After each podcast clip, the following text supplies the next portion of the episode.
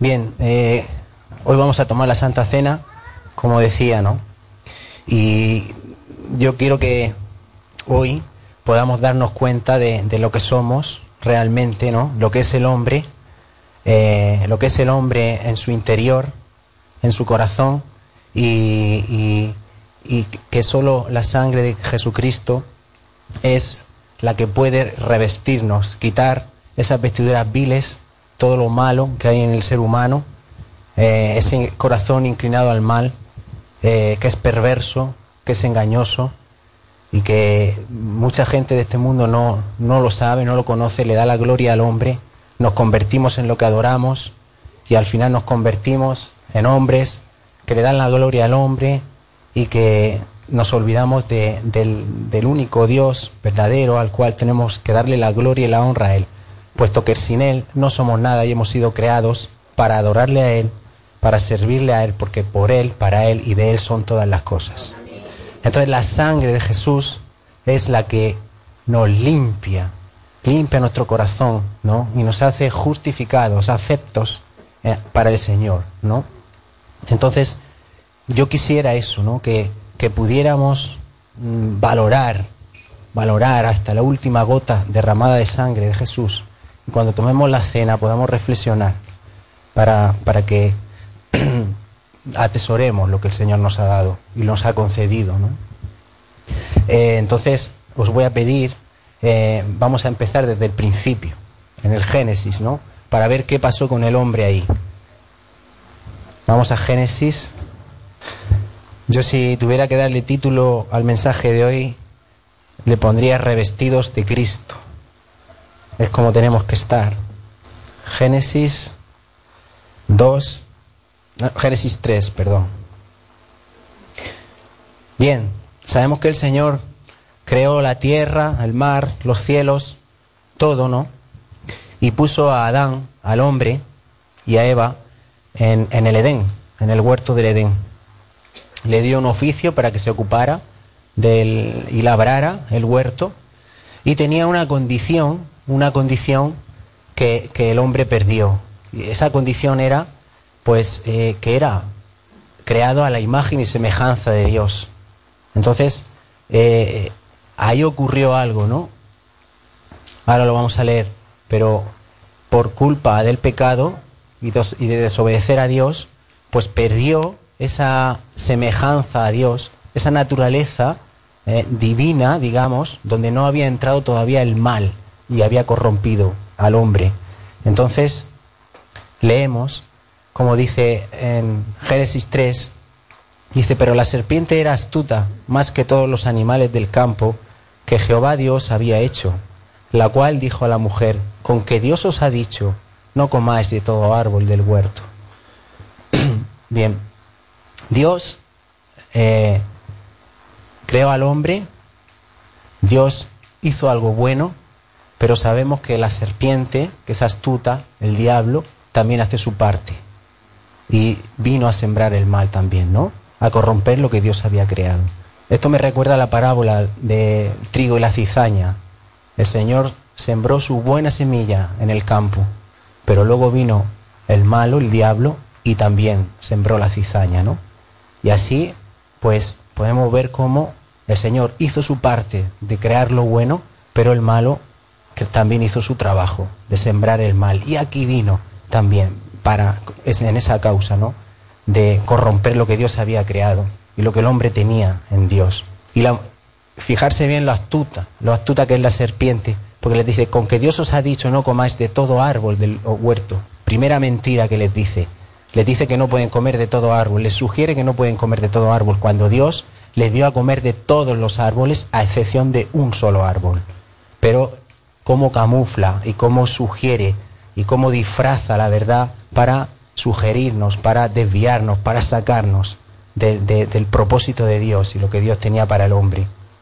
Por tanto, seamos cautelosos y no prestemos nuestros oídos, ni entremos, ni demos lugar al pecado en nuestra vida, ¿eh? porque el pecado siempre va a estar agazapado a la puerta, llamando.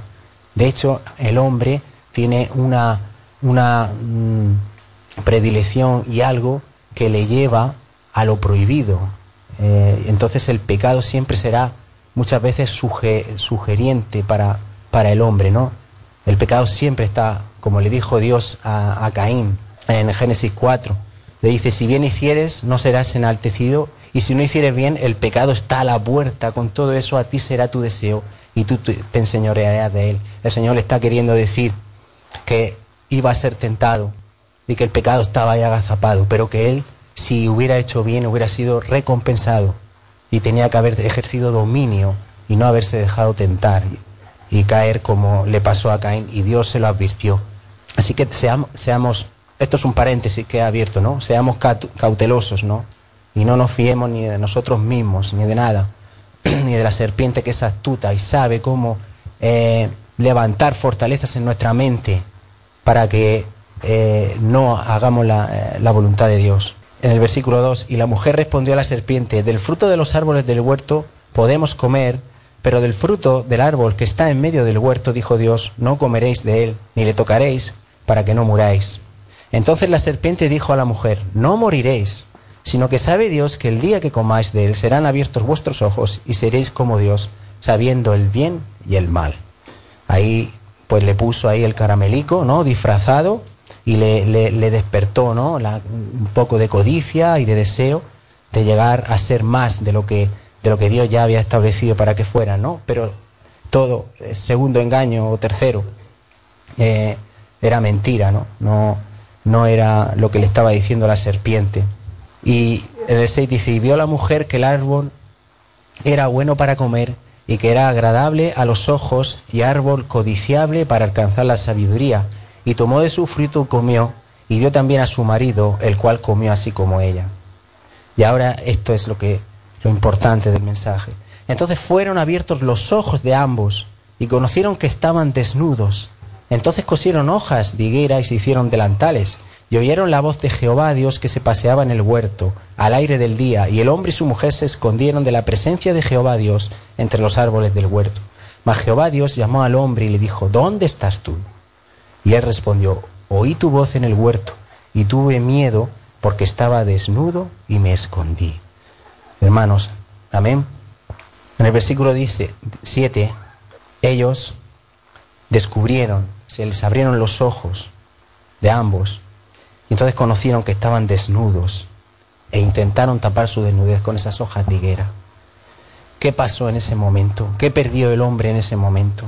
¿Por qué ahora sentía vergüenza y, se veía desnudo delante de Dios? Por el pecado, ¿verdad?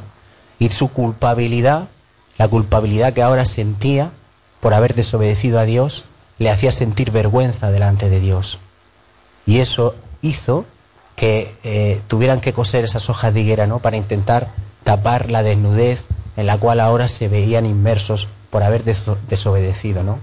Pero lo más importante es que el mal entró en el hombre, el pecado entró en el hombre. Y entonces ahora es cierto que conocían el bien y el mal. Ya en el hombre se había sembrado el mal también. Y por eso Dios dice que no alargue su mano, puesto que conocen el bien y el mal, después lo, anuncia, lo, lo, profiere el Señor, que no alargue su mano y coma del árbol de la vida, para que viva para siempre, puesto que ya conoce el bien y el mal. Entonces ya ahí acortó. Dios puso fin a, lo que el hombre era en ese momento, con esa naturaleza divina que Dios le dio, hecho a imagen y semejanza de Dios, y y lo más importante, que Dios me hablaba, que el hombre perdió la plenitud que tenía en Dios como consecuencia de, de, poder libremente estar en la presencia de Dios, gozar de su presencia, de su plenitud, estando justificados delante de Dios. Pero al pecar, al entrar el pecado y el mal en el hombre, el, hombre perdió esa justicia esa justificación delante de Él y perdió lo más importante, su gloria, ¿no? Y sabemos que en su gloria, como hemos cantado, hay plenitud de gozo. En presencia de Dios hay plenitud de gozo, delicias a sus diestra para siempre. El hombre perdió lo más importante, porque el hombre ha sido creado por Dios, como he dicho, para Él y es de Él Y, y el hombre eh, no lo sabe, pero el hombre debe de adorar a Dios porque ha sido creado para Él. Dios está diseñado para adorar a su Creador. Y solo cuando tiene comunión con Él y, se siente justificado delante del Padre, delante de Dios, pues está completo, está pleno, perfecto, maduro, íntegro, entero, sin que le falte cosa alguna. Y entonces el vacío que ahora experimentamos, que la gente experimenta que no tiene al Señor, es cubierto. Esa desnudez que ahora ha quedado y que el hombre intenta tapar con esas hojas de higuera, tejiendo hojas de higuera. ¿Y cuáles son las hojas de higuera que el hombre ahora eh, se pone para no sentir vergüenza eh, e intentar cubrir eh, su desnudez, ¿no? Intentando justificarse, porque el hombre intenta justificarse de alguna manera, ¿no? hay tres cosas que el hombre busca en la vida. Una es la justicia, ser justificado. Lo que pasa es que intentamos justificarnos delante de todos los que tenemos a nuestro alrededor. Por eso, en el momento en que alguien eh, nos acusa de algo, nosotros nos defendemos. No, yo he hecho esto por esto, por esto, por esto. No, nosotros queremos justicia, pero la mejor justicia no es la que aparentemente tenemos delante de los que tenemos a nuestro alrededor, sino la justicia para con Dios, ¿no? Que es por, por la fe en Jesucristo, que es la única que nos justifica de todo pecado. Solo la sangre de Cristo puede traer las vestiduras, ¿eh? quitar esas vestiduras viles, ese mal que ha entrado en el hombre y revestirnos de vestiduras de gala para poder ahora estar en la presencia de Dios justificados y recuperar la plenitud que el hombre perdió aquí en, en el Génesis. Entonces el hombre busca justicia, busca el gozo, la alegría, la felicidad y busca la paz, ¿verdad? ¿Y dónde dice la Biblia que está eso en Romanos? El reino de los cielos es justicia, paz y gozo en el Espíritu Santo. Ahí es donde tenemos todo lo que el hombre busca y desea. Y que se perdió en el momento en que entró el pecado, ya eh, eh, eh, el hombre perdió la, presencia de Dios y ya el hombre siente vergüenza, el hombre no puede acercarse a Dios. Cristo lo dijo, la luz está en la condenación. La luz vino al mundo, pero los hombres amaron más las tinieblas que la luz porque sus obras eran malas. Porque todo el que hace lo malo detesta la luz y aborrece la luz para que sus obras no sean puestas al descubierto, no sean reprendidas. ¿Os dais cuenta? La gente no puede, eh, eh, el mal que hay dentro de él, en su corazón, impide que puedan venir a la luz a la luz de Cristo para que pueda alumbrar su vida. ¿Por qué? Porque sus obras son malas y no quieren que sea reprendida, no quieren que se descubra la vergüenza de la desnudez que hay en el ser humano como consecuencia de haberse apartado de Dios. Pero solo, solo la sangre de Cristo, la sangre de Cristo, ahí en la cruz, cuando fueron clavados, como dicen Colosenses, los estatutos, perdón, los decretos los decretos que habían, que eran en contra de nosotros, fueron clavados ahí en esa cruz por Cristo.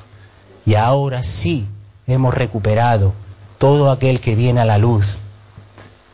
Hemos recuperado esa presencia de Dios, esa justificación delante de Dios que nos hace aceptos en Jesús para con Dios. Y que el hombre ignora y no quiere acercarse al Señor, no quiere acercarse a la luz, no quieren que sean reprendidos, no quieren confrontarse con la verdad, no quieren cambios en su vida, prefieren seguir viviendo en su ignorancia. Y no quieren acercarse, no quieren sentir la vergüenza de su desnudez, intentan taparse con esas hojas de higuera, pero las hojas de higuera jamás podrán tapar ni justificarlo, nunca, nunca, las hojas de higuera nunca van a poder rodear suficientemente al hombre y tapar la desnudez que hay en él, como digo, solo la sangre de Cristo. Y lo dijo Dios, todo esto en el Génesis, ¿verdad? Aquí vemos como, el hombre perdió esa plenitud que tenía en Dios. Tristemente la perdió. Y, y así como en Adán entró el pecado del hombre y el hombre perdió esa plenitud que tenía en el Señor, pues por Cristo, pues se recupera eh, todo lo que el hombre perdió en, en el Edén.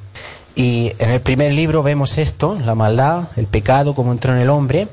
Y ya Dios se encarga también de, en el último libro de la Biblia, como hemos leído esta mañana, en Apocalipsis 3, Dios vuelve a recordarnos la condición del hombre. Apocalipsis 3, 17. Se me ha olvidado cuando, cuando Dios le pregunta al hombre, ¿qué haces aquí? ¿Qué, eh, no le pregunta, ¿qué haces aquí? Eh, ¿Dónde estás? Le dice, ¿dónde estás tú?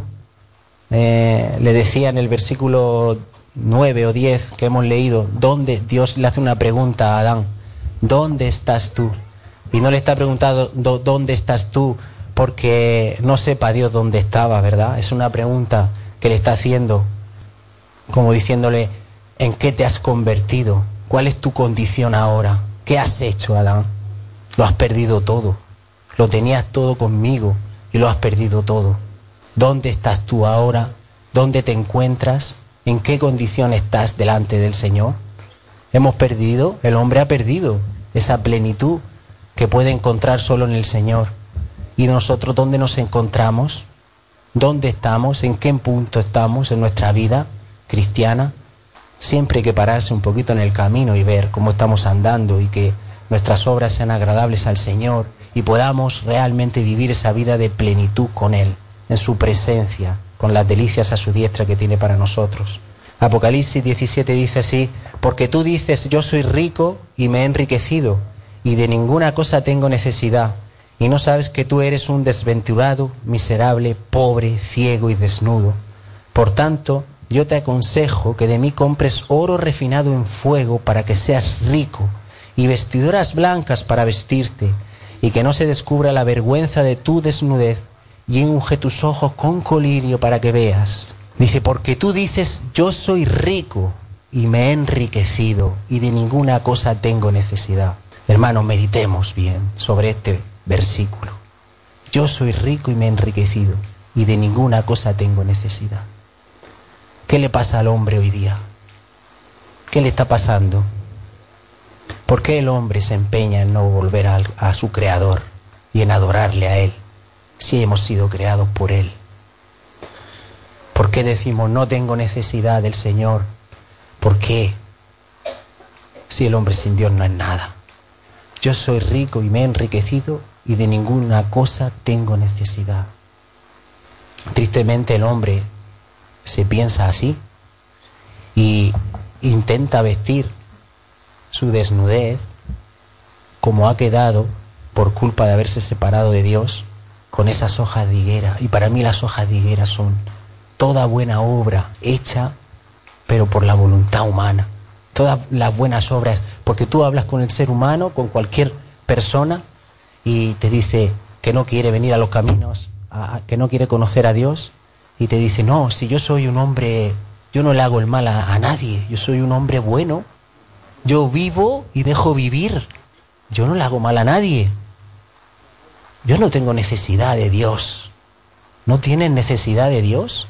¿Tú no sabes que tus obras son trapos de inmundicia delante del Señor? Que estás menospreciando la sangre de Cristo, que es la única que te puede dar las vestiduras de gala, para que algún día en el juicio eterno tú puedas estar manchado, los dinteles de tus puertas estén manchados con la sangre del Cordero y Dios pueda decirte, ven, buen siervo fiel, entra en el gozo de tu Señor entra al reino que ha sido preparado desde antes de la fundación del mundo para ti. Y que el mal pueda pasar de nosotros en ese momento, como pasó en, Egipto, eh, cuando leemos en el libro de Éxodo, cuando murieron todos los primogénitos y tuvieron, todos los de Israel fueron avisados, todos los israelitas pintando con la sangre de un cordero sin mancha, pintando los dinteles de las casas para que el mal pasara de ellos. Así el hombre, la única forma que tiene de librarse del mal que hay en él y del mal que está preparado también, ese infierno que, que, nadie quiere oír hablar de él, pero que está ahí por algo y que algún día tendremos que enfrentarnos al juicio eterno, que, que estemos pintados con la sangre del Cordero, que es la única que nos puede revestir para poder entrar al reino que el Señor tiene preparado para nosotros.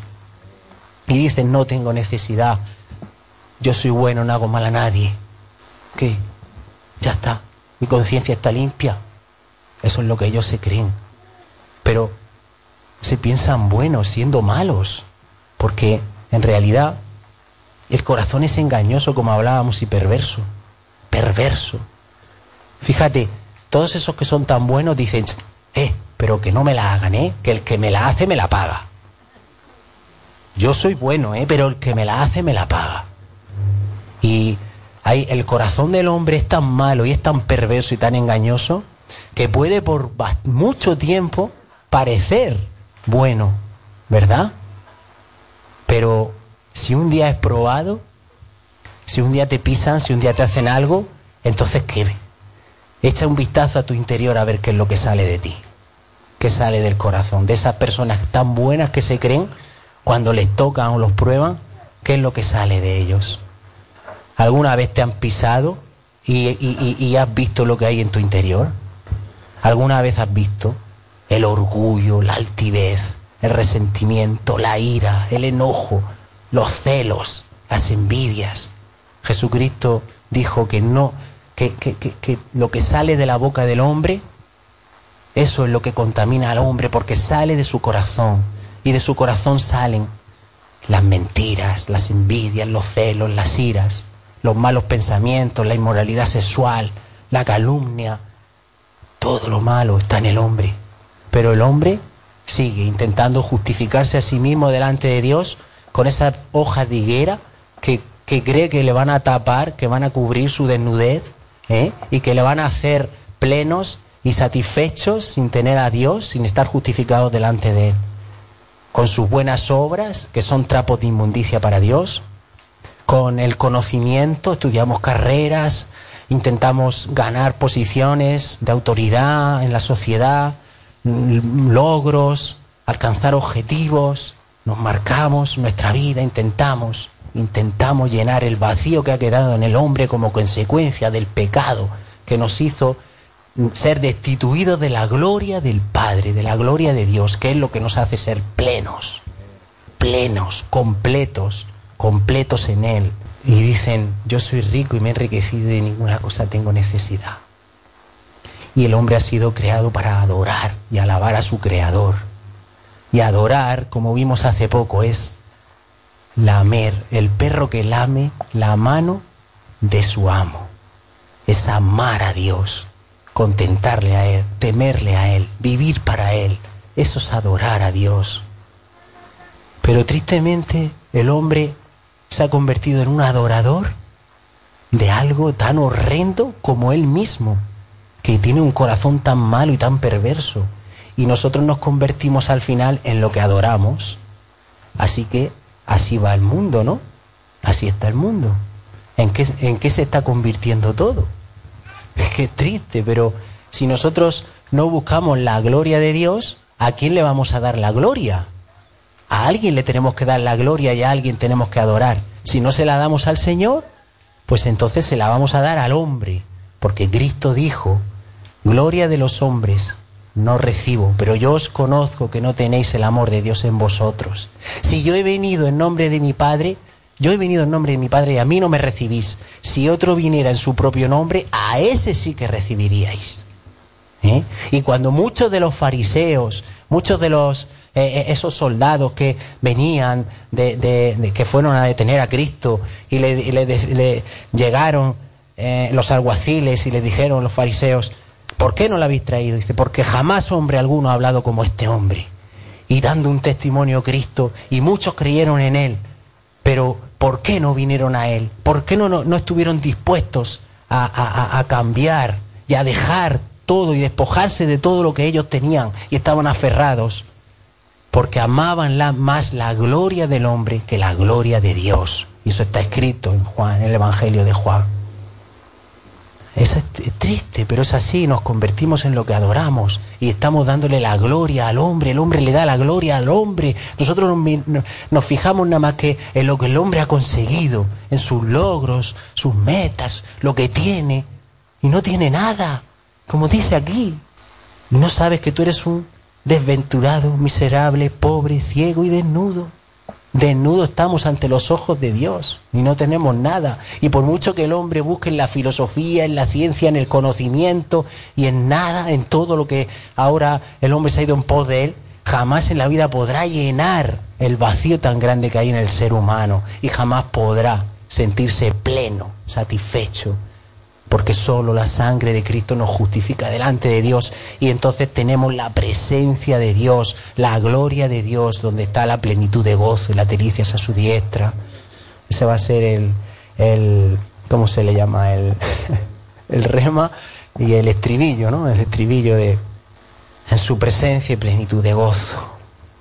Y el hombre lo ha perdido y no lo sabe, y no sabe lo que se pierde, no sabe lo que se pierde, adorando al hombre adorando a algo perverso, pero si no más que mirarse al interior de uno mismo y ver su corazón, lo malo y lo perverso. Alguien dijo, me gustó mucho esta frase, dijo, he llegado a conocer el corazón de un hombre bueno y me he dado cuenta de que es horrible. Dice, ¿cómo será el corazón de un criminal? Dios mío. Si ya el de un hombre bueno es perverso y es malo y es horrible, ¿cómo será el de un criminal, Señor? Hay un hombre que un hombre que tenía su alma ardía, ardía, porque tenía ardía por el por Dios como, como, como, como por pocas personas ha. Tenía un amor, un temor, una piedad sin igual. Él tenía una necesidad y un deseo del Señor como nada eh, de este mundo. Y, y se hizo monje, se hizo monje.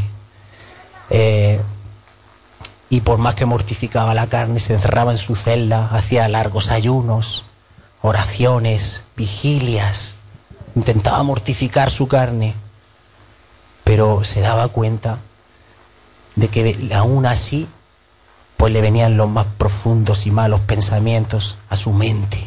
Y él no podía librarse de ese peso que había en él porque él quería sentirse limpio, justificado delante de Dios. Y no, y no lo conseguía, aún con ayunos, aún con vigilias, con oraciones, con todo, mortificándose, encerrado en su celda, privándose de todo, lo, todo placer de esta vida. Aún le venían esos pensamientos oscuros a su mente.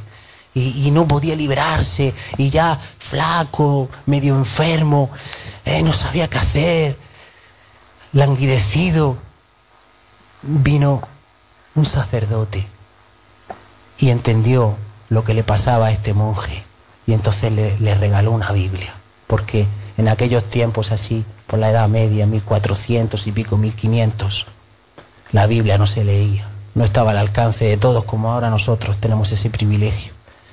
Y entonces le regaló una Biblia y empezó a leer la palabra de Dios, empezó a leer la Biblia y empezó esa Biblia empezó a arrojar luz a su vida empezó a arrojar revelación de lo que realmente es Dios y empezó a sentirse más libre. Pero no empezó, no se sintió libre del todo hasta que llegó a un versículo que marcó su vida, que él dice que fue lo que le hizo volver a nacer de nuevo y abrirse un nuevo horizonte en su vida.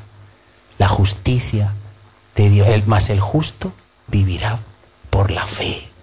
Y eso llegó a su vida y sintió una descarga tremenda, el peso que lo aplastaba del pecado, de no sentirse limpio delante de Dios ni justificado, de repente, en un versículo que él entendió que Dios le hablaba, mas el justo vivirá por la fe.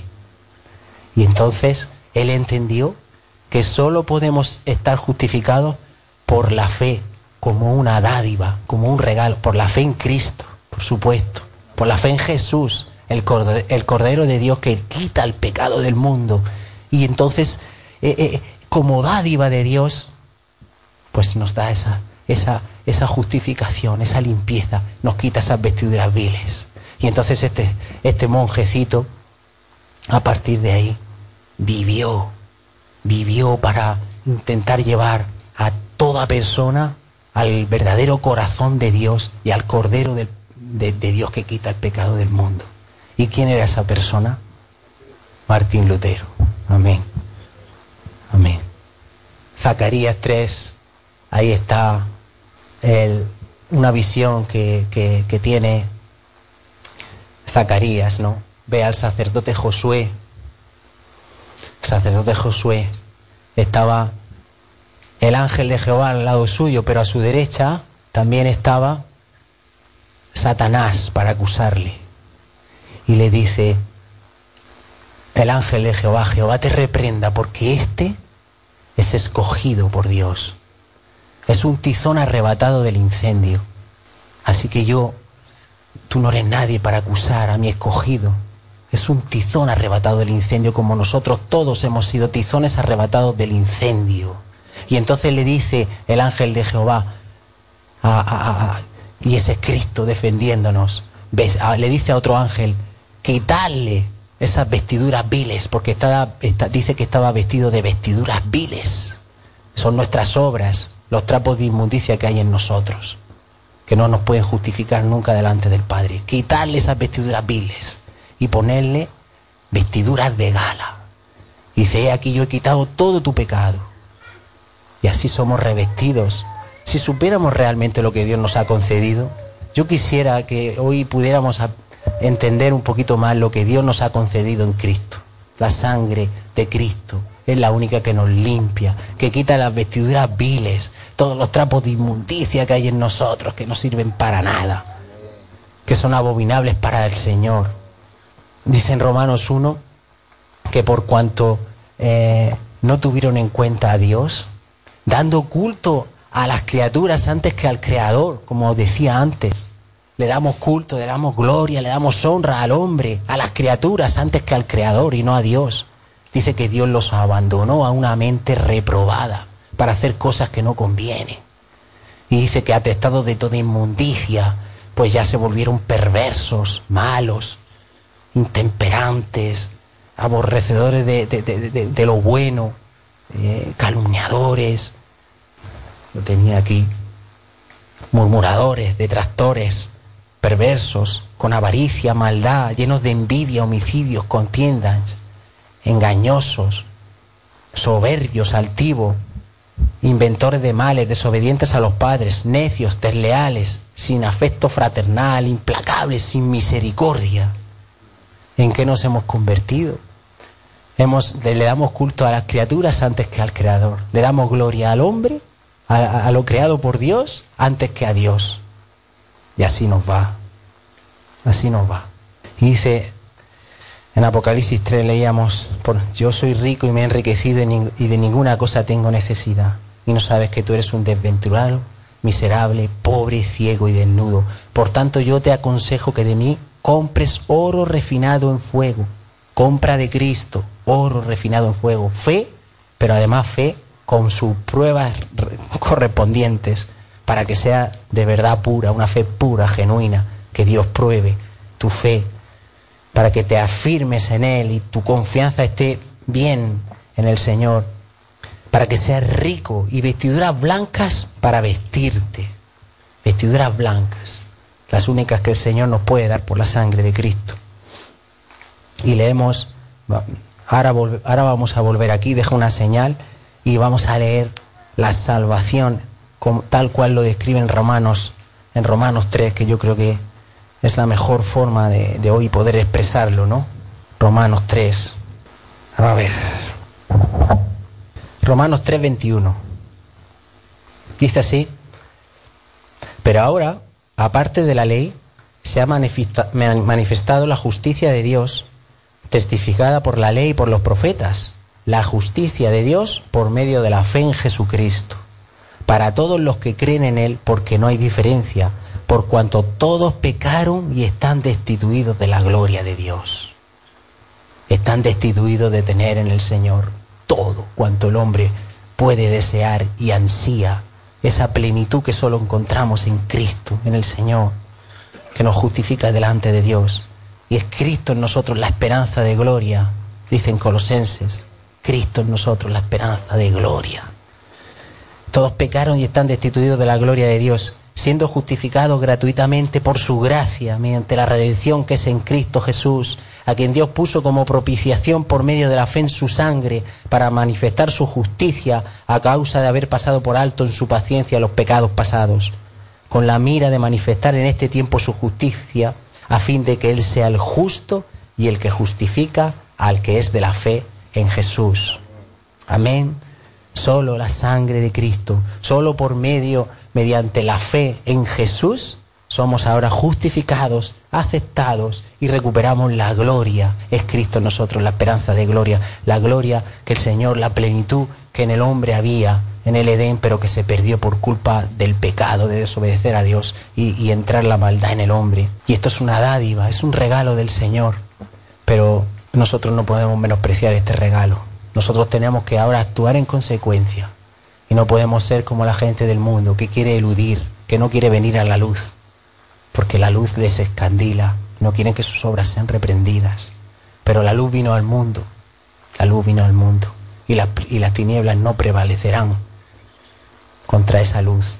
Y si, si, si vamos otra vez Apocalipsis 3, fijarse bien también cuánta filosofía, cuántas cosas el hombre inventa, ¿verdad?, para llenar el vacío, para intentar eh, llenar el vacío que hemos dejado al, ser destituidos de la gloria de Dios y entonces ahora nos revestimos con todo lo que el hombre inventa, ¿verdad? Pero, pero también dicen Colosenses que mirad que nadie os engañe por medio de huecas y filosofías eh, de este mundo, conforme a los rudimentos de este mundo y no según Cristo, porque en Él tenemos toda la plenitud de la deidad y vosotros estáis completos en Él, que es la cabeza de todo principado y potestad. En el Cristo lo tenemos todo todo lo tenemos y en Él estamos completos, completos, perfectos. Creo que viene de la palabra teleios, ¿no? Que es completo, perfecto, maduro, lleno. Y dice así, ya estamos terminando. Oro refinado en fuego para que seas rico y vestiduras blancas para vestirte, para poder no tener esa vergüenza que ahora el hombre tiene de Dios, ¿no? Porque solo la sangre de Cristo es la que nos reviste, ¿no? Para poder ahora estar justificados delante de Dios y recuperar la plenitud que solo tenemos en Él. Y que no se descubra la vergüenza de tu desnudez y unge tus ojos con colibrio para que veas. No se descubra la vergüenza de tu desnudez. Fijarse bien, ahora el hombre no quiere venir a Dios para que sus obras no sean reprendidas y tenga que hacer un cambio y no se descubra esa vergüenza de su desnudez. Pero algún día, algún día todos vamos a compadecer ante el tribunal de Cristo. Y esa vergüenza, su desnudez se va a ver palpable. Cristo, Cristo dijo, ahora es el juicio de este mundo. Ahora el príncipe de este mundo es echado fuera. Y si, si yo fuera levantado, a todos atraeré a mí mismo. Y yo me imagino en el juicio eterno en ese tribunal en el cual vamos a tener todos que pasar, me imagino ahí que todas esas personas, todos aquellos que no han querido venir a la luz, porque esa luz vino al mundo para algo. No vino a condenar al mundo, pero el hombre se ha condenado a sí mismo por no venir a la luz y por no querer cambiar su vida y darle la gloria a su creador y glorificar antes al hombre que a Dios. Y entonces vendrán, dice en Mateo 25, que cuando Cristo venga en, su gloria, con todos sus ángeles, se, sentará, se sentará en un trono de gloria. Dice que todas las naciones serán traídas a Él. O sea, ahí, ahí ya no va a haber excusa. Ahí ya todos los que no han querido venir ante Dios voluntariamente en su vida, entonces ya no van a tener más remedio. Ahí sí se van a enfrentar a ese tribunal y van a ser atraídos porque Cristo fue levantado fue crucificado. ¿Para qué? Para desactivar el poder del pecado en nosotros. La, ley del Espíritu de vida en Cristo Jesús nos ha librado del pecado y de la muerte. Solo Dios puede acabar con el pecado. Solo Dios, el testimonio que Dios ha, dicho Ismael, cómo el Señor lo, lo, está limpiando, lo está purificando, cómo el Señor nos limpia, cómo la cruz de Cristo tiene ese poder la sangre de Cristo, de poder limpiarnos, de poder hacer una obra regeneradora en nosotros por su Espíritu Santo. Dios mío. Pero todos esos que no han querido, que no quieren venir a Él voluntariamente, que no quieren cambiar nada de su vida y seguir dándole gloria y convirtiéndose en adoradores de algo tan feo y tan perverso como el corazón humano, tendrán que venir voluntariamente todas las naciones ante el tribunal de Cristo, ante Jesús, porque puesto que Él se humilló, dice en Filipenses, que puesto que Él se humilló hasta lo sumo, muriendo por nosotros, siendo la forma de Dios, no estimó el ser igual a Dios como cosa que aferrarse, sino que se despojó a sí mismo tomando forma de hombre, y siendo hombre se hizo siervo y murió por nosotros en la muerte más ignominiosa que había, más perversa y maldita. Pero dice que por cuanto eso lo hizo él, que Dios lo exaltó hasta lo sumo para que eh, toda lengua confiese que Jesucristo es el Señor. Pero eso lo dice en otro lado. dice que le, dio un nombre que es sobre todo nombre, para que toda rodilla se doble, toda rodilla del que está en, el, en los que están en los cielos, en la tierra y debajo de la tierra, se doble y confiese ¿no? que Jesucristo es el Señor. Y todos vendrán, todas las naciones vendrán ante Cristo, ¿verdad? Y, y dice que Cristo, así como el pastor, aparta las ovejas, ¿no? De los cabritos, pues cogerá sus ovejitas, nos cogerá a nosotros, gloria a Dios, y nos pondrá a su derecha. Pero a los cabritos los pondrá a su izquierda. A los cabritos le dirá, malditos sois al fuego eterno que está preparado para vosotros, para el diablo y para sus ángeles pero a nosotros nos dirá, venid benditos de mi Padre, venid y recibís el recibir el reino que está preparado desde antes de la fundación del mundo para vosotros. Amén.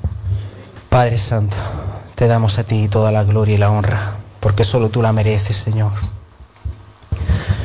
Te damos muchas gracias, Señor, por porque tú, por la sangre de Cristo, somos justificados y el hombre puede recuperar esa posición tan privilegiosa que tenía antes de que entrara el pecado en el hombre.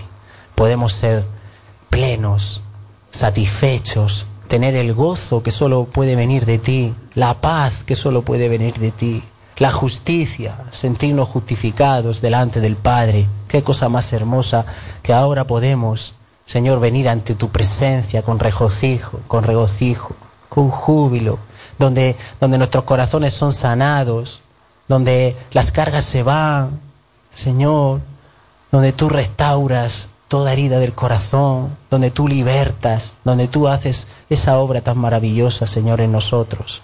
¿Cómo puede el hombre vivir sin tu presencia? ¿Cómo podemos vivir sin ti, Señor, si hemos, creado, hemos sido creados para ti, Señor?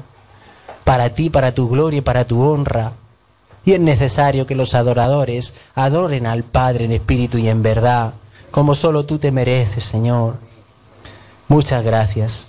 Hoy queremos comprar fe, fe en Jesús, fe en Jesús, para que podamos tener esas vestiduras blancas, esas vestiduras que, que, que solo pueden hacernos aceptos, a través de las cuales tú nos miras preciosos por la sangre de Cristo, Señor.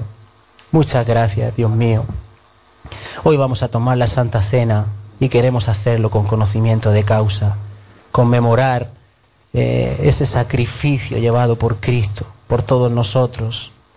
Dios mío, ese cuerpo que fue inmolado en la cruz, para que ahora sobre nosotros repose tu Espíritu Santo, la paz que sobrepasa todo entendimiento, la plenitud de gozo que hay en tu presencia y tus delicias a tu diestra para siempre, Señor. Gracias, que podamos valorar lo que tú has hecho por nosotros, Dios mío, y lo que tenemos en ti. No olvidemos lo que somos, semejantes a las bestias, peores, Señor. Un hombre puede ser bueno por un tiempo, pero no todo el tiempo. Al final el corazón malo y perverso sale. Pero Gracias, Señor, porque tú no nos has dejado solos, tú has instituido, tú no, tú no has permitido que el mal se apodere de nosotros, el pecado, porque si fuimos destituidos de tu gloria, en Cristo Jesús recuperamos tu gloria, Señor. Muchas gracias por ello. En el nombre de Jesús. Amén.